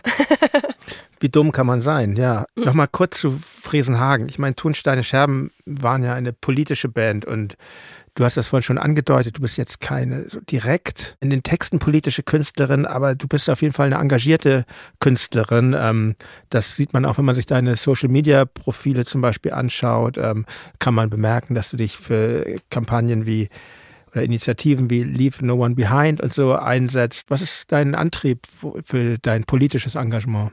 Ja, unterschiedliche Antriebe. Unter anderem, dass von vielen Dingen ich einfach die politisch und gesellschaftlich sind selber betroffen bin als queere Frau mit Migrationshintergrund und in meiner Familie auch nochmal andere Betroffene sind, aber ich grundsätzlich einfach als Mensch und Humanist grundsätzlich glaube, mir geht's besser, wenn es allen besser geht.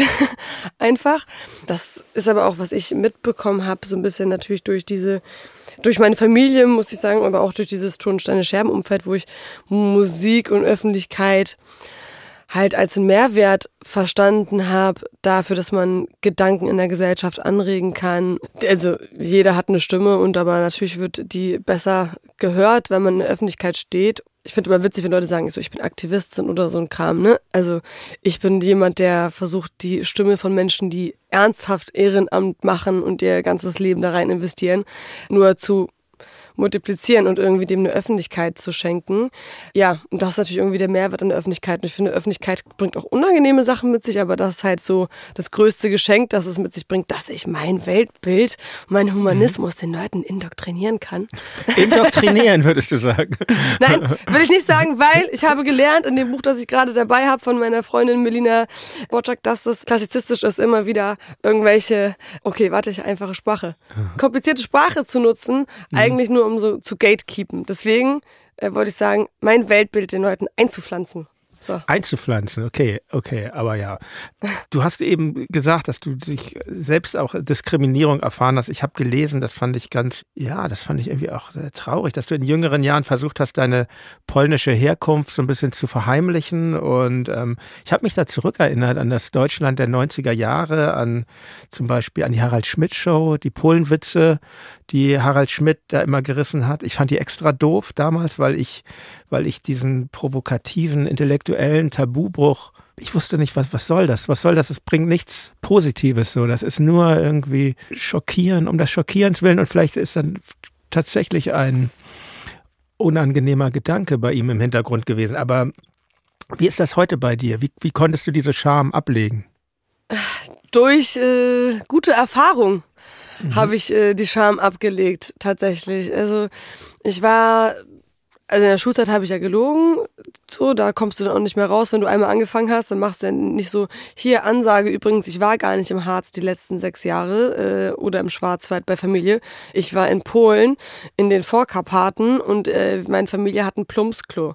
Also das war jetzt nicht so ein Aufhänger, sondern es war dann, Schule war vorbei und ich habe dann äh, in Hamburg ganz viele türkische und kurdische Freunde gehabt und die haben mich halt mitgenommen und ich habe viele kulturelle Events irgendwie halt besucht und es wurde türkisch gesungen und äh, oder wir waren in Shisha-Bars und ich dachte so, boah, das ist voll cool, dass ihr eure Kultur irgendwie lebt und dass ihr auch noch so gut ähm, eure Muttersprache sprecht. Und ich habe da so voll den Bezug zu verloren oder schäme mich dafür. Und die waren so, nein, du musst das auch machen. Und genau, es war so ein Abend mit Mesra, ähm, mit Esra und Merve. Jetzt habe ich sie aber mhm. zusammengepackt, den Namen Mesra.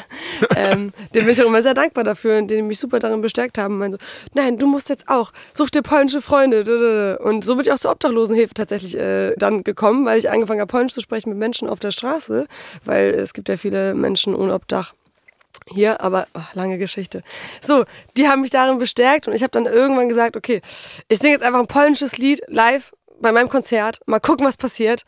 Und es kam so viele Leute nach der Tour auf mich zu und haben sich super darüber gefreut. Und habe ich angefangen, darüber zu sprechen bei Germania, wie das für mich ist.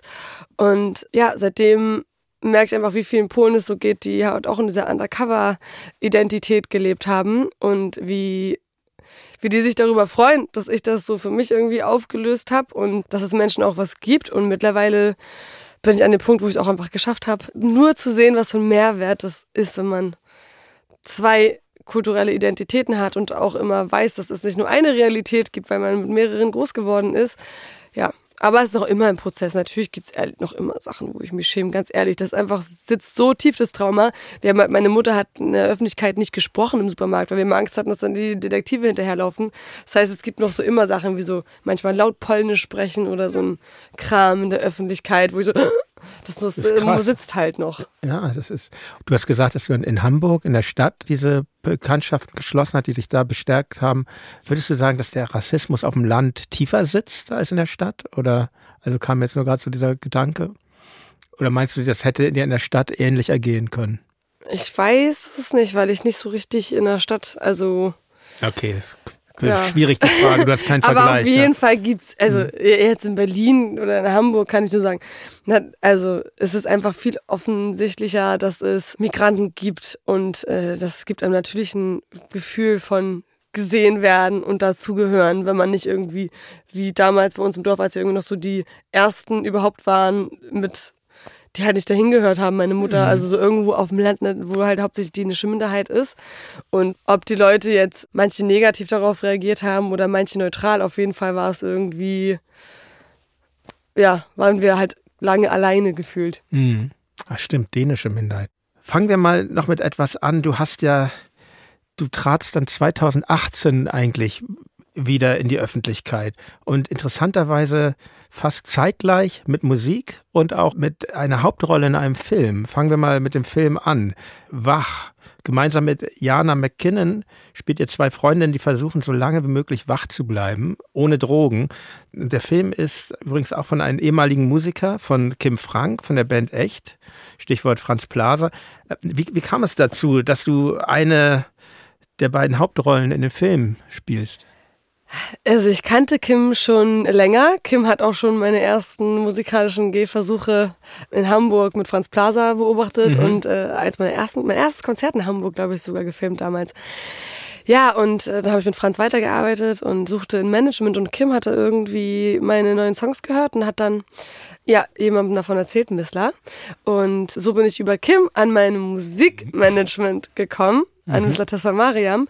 Und dann wiederum habe ich Musik gemacht und dann hatte Kim irgendwie die ganze Zeit jemanden gesucht für diese Rolle und niemanden gefunden. Und dann wiederum ist er da, hat er meine Managerin wieder kontaktiert und war, warte mal, vielleicht wäre das cool, das mit Ali zu probieren. Und ich hatte davor das irgendwie auch gar nicht im Plan oder geplant zu schauspielen und ähm, war so, ich kann das gar nicht, aber er hatte genug äh, Sicherheit, dass wir das hinbekommen, dass ich mich irgendwie darauf eingelassen habe und bin dann sehr, sehr froh über die Erfahrung gewesen. Es war ein krasser emotionaler Prozess auf jeden Fall nochmal, so ganz viele Dinge aus der Jugend aufzuarbeiten, aber vor allem ist jetzt Schauspiel für mich ein nicht nur ein Hobby, ist ja auch mein Beruf, aber es ist sowas wie mein großes Hobby geworden, weil es einfach ist der beste Ausgleich, den man sich vorstellen kann zu Musik, weil ich ah, bin okay. ja so ein bisschen ich selber mhm. als Marke Ali Neumann und ich evaluiere die ganze Zeit mich und meine eigene Emotionswelt und meine Kreativität und mein Aussehen, also so mhm. alles und auf einmal kommst du ans Set und dann ist da dieses ganze Zahlenrad, diese ganze so, so ein Mikrokosmos, der irgendwie so in sich funktioniert und äh, du hast so eine Funktion darin und hinterlässt da wirklich dich selbst so in der Maske und gehst da als ein anderer Charakter rein und das finde ich okay. so erholsam. In eine andere Rolle schlüpfen, als Ausgleich sozusagen. Genau, also, einfach mal Ali ja. Neumann weg. Blieb ja auch nicht dein einziger Film. 2020 spieltest du in Wir können nicht anders von Detlef Buck. 2021 spielst du eine Musikerin in dreieinhalb Stunden. Ein Film, der kurz vor dem Mauerbau in einem Zug spielt. Und in, in dem Film gibt es auch Musik. Sehr chansoneske Songs. Seltsame Welt äh, finde ich sehr schön. In dem Song heißt es, wir werden hier geboren und wir sterben hier. Ich bin beinahe wieder fort, doch kämpfe für diesen Ort. Seltsame, seltsame Welt. Ähm, Kam diese Musik jetzt nur durch diesen Film aus dir empor oder ist das ohnehin eine Seite, die dich interessiert? Dieses, ja, leicht, sag ich mal, chansoneske, leicht melancholische, weil deine regulären Veröffentlichungen sind ja doch irgendwie anders.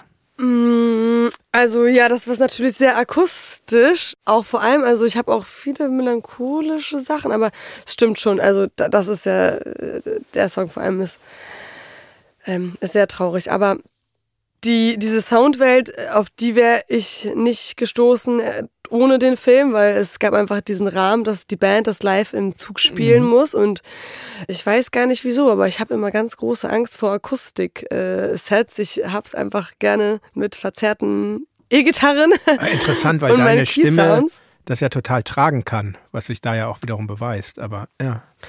Ja, also da bin ich auch froh darüber, dass ich den Film gemacht habe und mich ja. davon lösen konnte, aber ich weiß gar nicht. Also da, ich habe auch damals Straßenmusik gemacht und saß da halt mit der Akustikgitarre und jemand mhm. hat Cajon dazu gespielt und für mich war es einfach irgendwann so, ah, nie wieder, jetzt wo ich die Möglichkeit habe, immer mit einer Band zu spielen mhm. und all diese Sounds zu haben und ich bin einfach auch eine große Soundliebhaberin. Aber es hat auch, äh, ist auch ein großes Geschenk irgendwie limitiert zu sein in der musikalischen Umsetzung und sich darauf zu konzentrieren, was gespielt wird und sich nicht in Sounds zu verlieren. Das heißt, das war ein cooles Geschenk daran. Und ja, also viele Sachen liegen in meiner Identität, aber ich habe auch viele Sachen neu herausgefunden. Also das ist auch eine Zeit, in der habe ich mich intensiv auseinandergesetzt mit Künstlern aus äh, der DDR, die halt in den 50er Jahren auch schon versucht haben, auf irgendeine gewisse Art und Weise Protestsongs zu machen, die aber dann auch wieder durchgehen und veröffentlicht werden können. Und dann ist ja, genau, seltsame Welt sowas, ja, du, wie Dziwny jest ten Schwert, dieser bekannte Song, der auch damals, äh, also ein polnischer Song mhm. von Czesław Niemen, der auch bekannt dann war in Ostdeutschland, der einfach diese kranke Welt und die Boshaftigkeit der Welt anklagt, ohne aber direkt irgendwie das politische äh, Regime als den Gegner zu benennen. Und so ist es eigentlich entstanden, indem ich mich auch ganz viel damit beschäftigt habe. Und es war aber auch spannend, weil ich da zum ersten Mal in einer Rolle geschrieben habe. Und das war auch ach, eine gute Erfahrung, weil normalerweise denke ich mir beim Schreiben, so jeder Satz muss mich komplett mhm. äh, repräsentieren. Dann fängst du so an zu schreiben, denkst du, ich, ja. repräsentiert ich mich äh, ganzheitlich in meiner Essenz, bin das ich? Und diese Frage steht dann immer so komisch irgendwie so zwischen mir und mein, meinem freien Schreibprozess. Aber in so einem alten Ego zu schreiben, das hat, das hat diese Frage weggemacht. Natürlich trotzdem schreibst du als du, aber du denkst nicht, ich muss jetzt mich, meine ganze Kindheit und meine Zukunftswünsche in einem Satz erklären, sondern es war gut für den Prozess und so versuche ich jetzt auch öfter zu schreiben. So, welcher Teil ja. von mir will was schreiben? Könntest du dir auch vorstellen, für andere zu schreiben? Weil das liegt dann ja nahe fast schon. Hab da Angst vor. Tatsächlich. Mhm. Ein bisschen. Ja, also ganz viele KünstlerInnen bekommen das ja hin, aber ich finde es schwierig, dass ich mich selbst nicht verwässer, wenn ich nicht mehr weiß, was meine Intention beim Schreiben ist, weil ich kenne so viele tolle Produzentinnen und Songwriterinnen, die angefangen haben, für andere zu schreiben und dann auf einmal jetzt, jetzt können die alles gut schreiben und alles gut singen und das aber, dass dann manchmal schwierig ist, sich selber weiter darin zu finden. Manche, manches ist einfach nur eine coole kreative Herausforderung und nimmt einem irgendwie so eine. Ne? Hm, ich verstehe das, ich verstehe den Gedanken von dir gut, verstehe ihn sehr gut. Und wie ist es jetzt, du hast gesagt, Film ist ein Ausgleich. Du bist dann ja immer mal wieder zu sehen, teilweise auch in Fernsehshows oder bei äh, sehr guten, wie ich finde, sehr guten Serie Jerks hast du mitgemacht äh, von Christian Ulm. Ich meine, wir wissen das ja beide. Musik zu machen ist ja eine total äh, intensive und auch zeitintensive Tätigkeit, wird auch durch die ganze Auffächerung, diesen ganzen Social Media Kram immer anstrengender, finde ich. Und daneben noch Schauspiel zu machen, das klingt für mich schon nach, äh, man muss seine Schwerpunkte setzen. Wie Jetzt hast du gerade ein neues Album, wahrscheinlich ist jetzt die Musik sehr in deinem Fokus, aber wo steht das Schauspiel bei dir jetzt? Ich drehe gerade auch noch eine Serie nebenbei. Ach so, kannst oh. du da schon öffentlich drüber reden? Ich kann da noch nicht öffentlich drüber reden, aber okay. ach, das ist eine sehr coole Serie. Ich freue mich sehr, dass ich, also ich habe die erste Staffel äh, privat geguckt und war so, boah, ist das eine geile Serie. Und dann wurde ich für die zweite angefragt. Okay, also eine Serie, Spaß. von der die erste Staffel veröffentlicht ist? Ja. Und ähm, gut, du erzählst mir das reden, nachher. Wir reden gleich nochmal drüber, ja. Sehr gut. Äh, ich bin neugierig. Ähm, ähm, ja, beides gleichzeitig tatsächlich gerade. Aber ich arbeite auch einfach ähm, sehr gerne. Was heißt, man muss Schwerpunkte setzen? Also, ich, ja, ich arbeite viel auf jeden Fall. Aber ich finde einfach, dass sich das super, also Musik und Schauspiel sich sehr gut ergänzt äh, gegenseitig und vor allem in meinem Lebensmodell und wie für mich es ist, so mit meinen kreativen Ressourcen umzugehen und irgendwie die wachsen zu lassen. Dafür ist es für mich optimal und eigentlich, ja, es macht es mhm. eher einfacher. Ich weiß nicht, vielleicht kennst du auch dieses, ich brauche gar nicht unbedingt Zeit für Sachen, sondern ich muss einfach in einem Flow sein und muss gucken, was im Flow ist. Also es kann sein, dass ich zum Beispiel zwei Monate, ich, ich habe geschafft, kein einziges Song zu schreiben, in sechs Monaten zu Hause in der Pandemie weil ich mich so verrannt habe in meinem eigenen Kopf und meinen eigenen, also ja, deswegen manchmal ist es sogar förderlich, Dinge zu machen oder sogar mal rauszugehen. Ja, glaube ich auch, dass einem das so einen Anschub geben kann, auf jeden Fall. Auf jeden Fall. Ja, Pandemie, man darf nicht mehr über die Pandemie sprechen, das macht, ich habe das mal gemerkt, weil ich habe das oft jetzt bei Reflektor, dass man, wenn ich jetzt so in Diskografien von Leuten äh, zurückgehe, ähm, dass man da darauf zu sprechen kommt, eigentlich, ich bin einfach nur froh, dass es vorbei ist, aber vielleicht so viel, ähm, 2018, 2019 erschienen deine beiden ersten äh, EPs, Hohes Fieber und Monster vor der Pandemie, aber dein erstes eigenes Album, Madonna Horror Komplex, erschien mitten in der Pandemie, oder? War doch mitten in der Pandemie. Ich muss sagen, mhm. August 21. Ja, genau, erstmal dazu. War das nicht sehr abstrakt, dann in dieser Zeit ein Album rauszubringen? Äh, ja, es war auf jeden Fall irgendwie abstrakt, ein Album rauszubringen, aber ich hatte ja auch noch keinen Erfahrungswert, wie es sonst okay. ist, ein Album rauszubringen. So, ja. jetzt ist, wird bald das zweite Mal erst sein. Ich habe erst ja. eins in der Pandemie rausgebracht und. Ach, es wird jetzt viel besser sein, kann ich dir schon mal sagen. also, aber toller Plattentitel, finde ich. Ähm, der wurde doch aber bestimmt oft missverstanden, oder? Der Madonna Horror-Komplex, ja. also die meisten Menschen, mit denen ich mich getroffen habe, die kannten schon, damit ich darüber gesprochen habe, die kannten schon dann die Freudsche Theorie und hatten sich auch damit beschäftigt. Das ist ja diese Freudsche Theorie, dass Männer nicht in der Lage sind, Frauen als ein komplexes Wesen äh, wahrzunehmen, sondern du immer in die eine oder andere Kategorie sozusagen abgestempelt wirst. Und ich habe mich vor allem damit aber auch auseinandergesetzt, klar, wie diese Sexismen strukturell funktionieren bei dem Album, aber vor allem, wie ich die internalisiert habe und mich selber versucht habe frei zu machen, weil ich ganz ehrlich auch dachte, wenn ich jetzt in einem äh, Bikini-Oberteil auf dem Festival spiele, dann bin ich in dem Moment keine ernstzunehmende Musikerin mehr. Und das ist sozusagen zwischen dieser Hure und irgendwie der Madonna mich selbst immer so Angst hatte, auch davor in einer oder anderen Kategorie abgestempelt zu werden und deswegen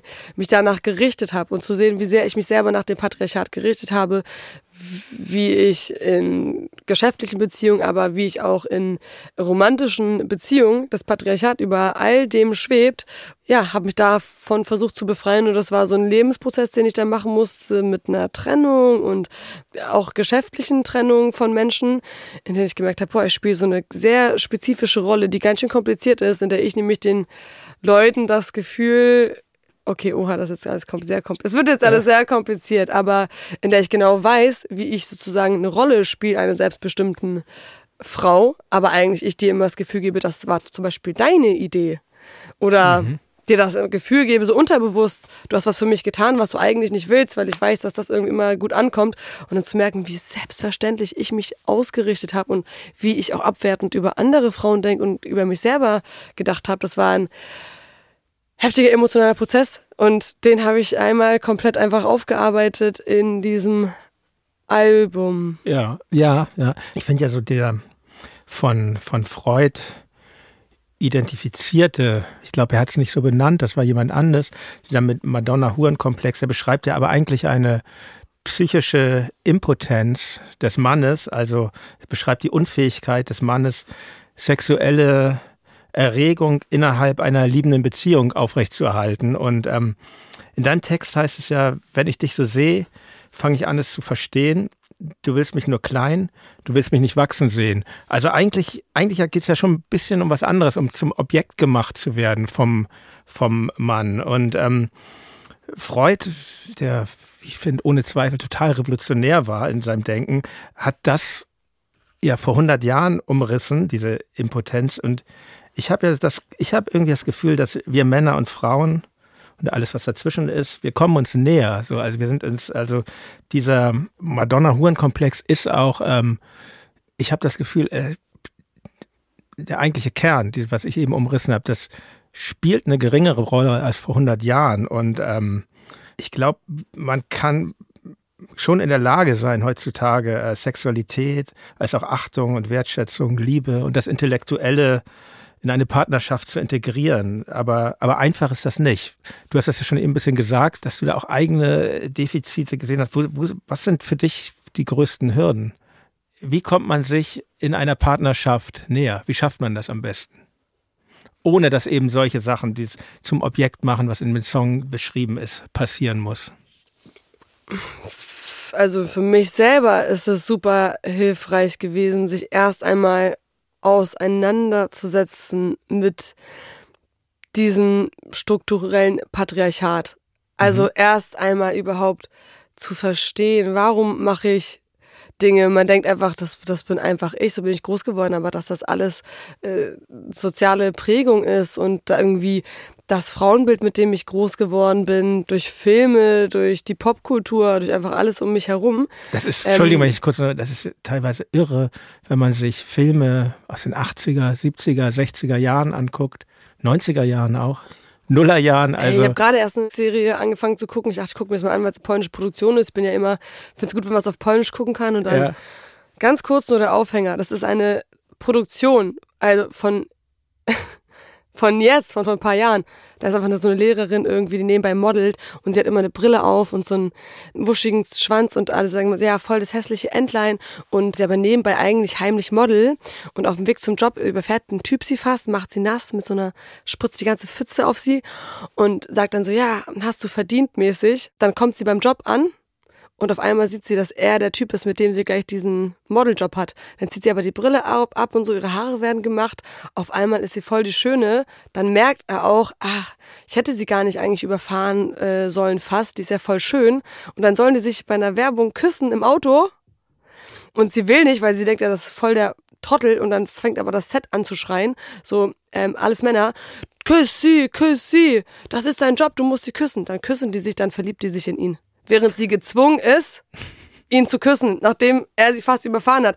Ich denke, du wirst auf jeden Fall, ne? also es gibt so kaputten Scheiß. Ist ja super unangenehm. Noch. Mhm. Aber wie glaubst du daran, dass unsere Welt die Kraft hat, äh, besser zu werden? Das ist doch alles, was mir bleibt, die Hoffnung. Natürlich gibt es Momente, in denen ich denke, oh nein, die Menschheit, die bewegt sich nur in Sinuskurven. Und jetzt gerade gab es einen schönen Linksruck gefühlt über eine Zeit lang und alles wurde demokratischer und liberaler und freier und auf einmal kippt das wieder und überall wird's alles katastrophal und was passiert gerade in Polen und in Italien und sowieso überall auf der Welt. Mhm. So, ja, das macht mir Angst, dass wir nicht aus Geschichte lernen oder dass einfach andere Faktoren jetzt hier reinkommen, die wir noch gar nicht richtig verstehen, was so das Internet und die neue Zeit mit sich bringt. Mhm. Aber ich, mir bleibt ja nichts anderes, außer das zu hoffen. Also, ja. Ja, ich finde, ähm, auch wenn man jetzt mal sich so sein erstes Album im Ganzen betrachtet, dann ist da viel, viel Glauben und viel Glaube an die Kraft des Guten drin. In Herzhotel singst du, ich will Liebe, Liebe ohne all das Schlechte. Das Lied wendet sich gegen Zynismus, komm auf die gute Seite der Macht. Und Problem Killer, da heißt es, Baby, die Welt ist schön, wenn man versteht, dass sie sich nicht um einen selber dreht. Also ich finde, das ist schon eine positive Message, die du verbreitest. Das finde ich ganz schön. Ist das, ist das vielleicht auch so ein bisschen so diese, diese Fresenhagen-Sozialisation oder wie, wie bewusst geschieht das? Ich, ich würde sagen, diese Lektion der Songs ähm, ist auf jeden Fall bewusst. Also es gibt auch Songs, die ich schreibe, die sind total ähm, deprimiert. ich höre die dann nur und denke, also was gebe ich damit den Menschen und der Gesellschaft? Ist das irgendwas, was ich will? Natürlich kann ich sagen, das ist irgendwie nicht meine Funktion, zu sagen, welche Aufgabe irgendwie Kunst hat, aber ich für mich kann sagen, ich finde es schön, wenn meine Musik die Menschen irgendwie bestärkt in was, weil genau diese Hoffnung ganz oft fehlt und ich die selber auch suchen muss, egal ob es darum geht, wie wir jetzt mit, wie es mit Sexismus weitergeht oder dem Klimawandel oder Rassismus oder der Menschheit grundsätzlich. Aber Hoffnung brauchen wir alle. Und deswegen denke ich, packe ich die doch einfach in meine Lieder und vielleicht geht dann ja noch eine Person mehr auf eine Demo und denkt, das wird gut. Schön, schön gesagt. Und man kann nicht nur auf äh, Demos gehen, man kann dich auch live anschauen. Im November bist du auf Tour. Die Tourdaten findet ihr, liebe Hörerinnen und Hörer, in den Shownotes oder auch auf deiner Website. Du hast noch eine Website, ist mir aufgefallen. Wie laufen die Vorbereitungen für die Tour? Habt ihr einen Proberaum oder wie, wie, wie bereitet ihr euch auf eine Tour vor? Ja, am Sonntag gehen die Proben los. Ah. Ich bin ganz aufgeregt, äh, weil so viele neue Songs auch einfach sind. Also wir haben schon einige jetzt auf dem Festivalsommer gespielt. Ich äh, finde es auch cool, Songs irgendwie davor zu spielen, bevor sie veröffentlicht sind und zu gucken, ähm, wie die ankommen, wie die funktionieren, mhm. was irgendwie noch fehlt. Das mache ich auf jeden Fall auch noch, aber ja, wir haben einen Proberaum, also das ist jetzt kein fester Proberaum. Das ist einer, den wir immer wieder mieten in Hamburg extra für in die Hamburg. Tage. Mhm. Ja, in Hamburg. Also wir haben auch schon in Berlin geprobt, immer, immer da, wo es sich gerade irgendwie am besten ergibt. Und, und wie, wie sieht deine Band aus? Wie, was, wie ist die Besetzung? Ja, so klassische äh, Rockbesetzung mit Keyboard, Bass, Schlagzeug, Gitarre und ich. Mhm. Ja, und, und, du spielst manchmal auch selber Gitarre bei ja, einigen Songs, ne? Genau. Ja, und ich habe so also eine relativ feste Bandbesetzung, aber jede Position hat dann immer noch so alternierend auch noch jemanden, also ein Sub, wie man das nennt mhm. in der Musikwelt. Und das ist für mich jetzt auch die beste Lösung. Geil, Sub kannte ich noch nicht den Begriff. Sehr gut, dass du bist. ja, äh, Sub nennt man das. Und also ich habe es ganz lange probiert mit Bands und war immer wieder in Bands, aber mhm. ich bin einmal eine Person, die nicht schlafen kann, wenn der eine Ton im Basslauf über doch einen anderen Akkord oder sowas geht oder über einen anderen Halbton. Nee, das geht nicht. Ich kann da nicht schlafen. Das heißt, ich brauche viel kreative Kontrolle. Ich freue mich zwar über Einfluss, aber ich brauche Bist du ein Control Kontrolle. Ja, okay. auf jeden Fall. Also schon, doch bei meiner Musik ja. Mhm. Und natürlich heißt es auch, vor allem wenn man so ein Soloprojekt ist, also was kann man den Menschen bieten, ne? Also ich freue mich einfach, wenn die Leute nämlich alles machen können, was sie möchten. Also meine Bassistin, Shanice Burnett, ähm, zum Beispiel war jetzt mit Liane Havas irgendwie auf Europatour und da bin ich die Letzte, die sagt, mach das nicht, du bist exklusiv bei Ali Neumann und nur weil mhm. wir viele Shows zusammen spielen, musst du das jetzt, ähm, also diese Verantwortung will ich auch gar nicht haben und ich freue mich, wenn jeder sich selber kreativ ausleben kann nebenbei und habe das Gefühl, dann kommen auch alle gerne zurück und so ist gerade perfekt für mich, so mit der festen Besetzung, aber jeder hat auch kann auch gerne einen Sub vorbei äh, schicken. Wir freuen uns auch immer wieder mal frischen Wind zu haben. Also ist für die Spieldynamik ja auch ähm, immer spannend, wenn auch mal wieder jemand Neues dabei ist. Und ich verstehe nicht, wie ihr das zum Beispiel geschafft habt, so lange als Band zu funktionieren. Ja, sehr, sehr komplizierte Angelegenheit. Ist es auf jeden Fall. Aber das ist auch äh, eine schöne Aufgabe, finde ich. Hey, es war einfach für uns Glück so. Ne? Wir haben uns als Freunde gefunden und ähm, haben es geschafft, obwohl irgendwann dieses ganze berufliche Ding in die Freundschaft reinkam. Irgendwie haben wir es geschafft, die Freundschaft zu erhalten. Ja, aber äh, wechselseitig mich fasziniert das sehr, wie man dann so jemand wie du, der Solo-Künstlerin ist, du hast natürlich auch viel Verantwortung dann zu tragen da auf der Bühne. Das ist, empfinde, ist ganz schön für uns, dass wir uns das durch vier teilen können, tatsächlich. Aber ich wünsche dir auf jeden Fall viel Spaß auf der Tour, so oder so. Und ähm, habe jetzt eine, eine letzte Frage, die appelliert an die Spontanität, die Frage. Kannst du mir für unsere Reflektor Streaming Playlist drei Lieblingslieder von Künstlerinnen oder Künstlern nennen, egal ob aktuell oder alter Kram? Okay, okay, ähm, dann nehme ich Paperback von Fiona Apple, ähm, Vienna von Billy Joel und damit ihr mal was Polnisches hört, kriegt ihr ähm, Wszystkiego Najlepszego von Ralf Kaminski. Unfassbarer Künstler. Grandios. So ein Popstar brauchen wir mal in Deutschland. Der ist einfach nur geil. Super, da werde ich mich, da freue ich mich drauf, das zu hören. Du musst mir den Titel unbedingt aufschreiben gleich. Ja. Und ähm, lieber Ali, nur das Beste für dich. Vielen Dank für deine Zeit und für das Gespräch. Äh, Dankeschön für deine Zeit. Ich bin äh, selber, jetzt, jetzt droppe ich das.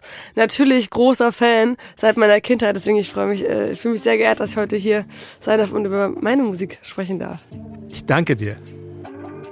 Das war mein Gespräch mit Ali Neumann. Ich hoffe, ihr hattet Spaß. Die angesprochene Musik könnt ihr übrigens in unserer Spotify Streaming Playlist nachhören. Sagt mir doch mal, wie euch die Playlist gefällt. Nutzt ihr sie? Mögt ihr sie? Inspiriert sie euch? Den Link zur Playlist und meinen Kontakt findet ihr in den Show Notes.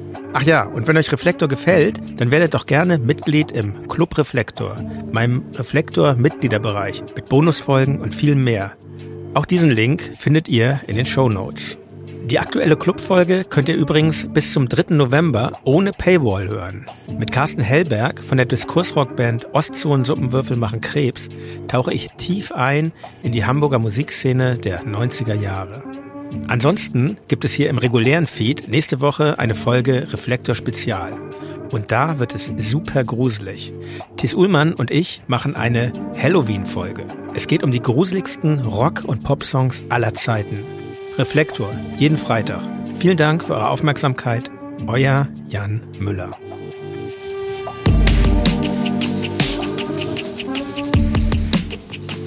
Reflektor ist eine Produktion von Studio Bummens. Neue Folgen gibt es alle zwei Wochen, jeden Freitag. Wenn ihr Feedback oder Fragen habt, schreibt uns an reflektor.studio-bummens.de. Und wenn euch diese Folge gefallen hat, freuen wir uns, wenn ihr sie an eure Freundinnen und Freunde weiterempfehlt.